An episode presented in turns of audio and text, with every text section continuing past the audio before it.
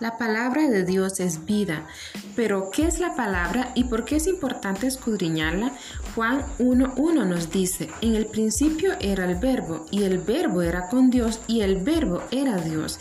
La palabra es Cristo, el verbo de Dios. Jesús nos dijo, no solo de pan vivirá el hombre, sino de toda palabra que sale de la boca de Dios.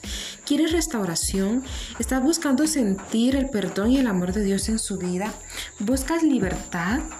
y conocer qué realmente es la verdad, pues entonces te invito a acercarte al verbo, a la palabra, acercarte a Jesús, quien nos dijo, y conoceréis la verdad y seréis verdaderamente libres.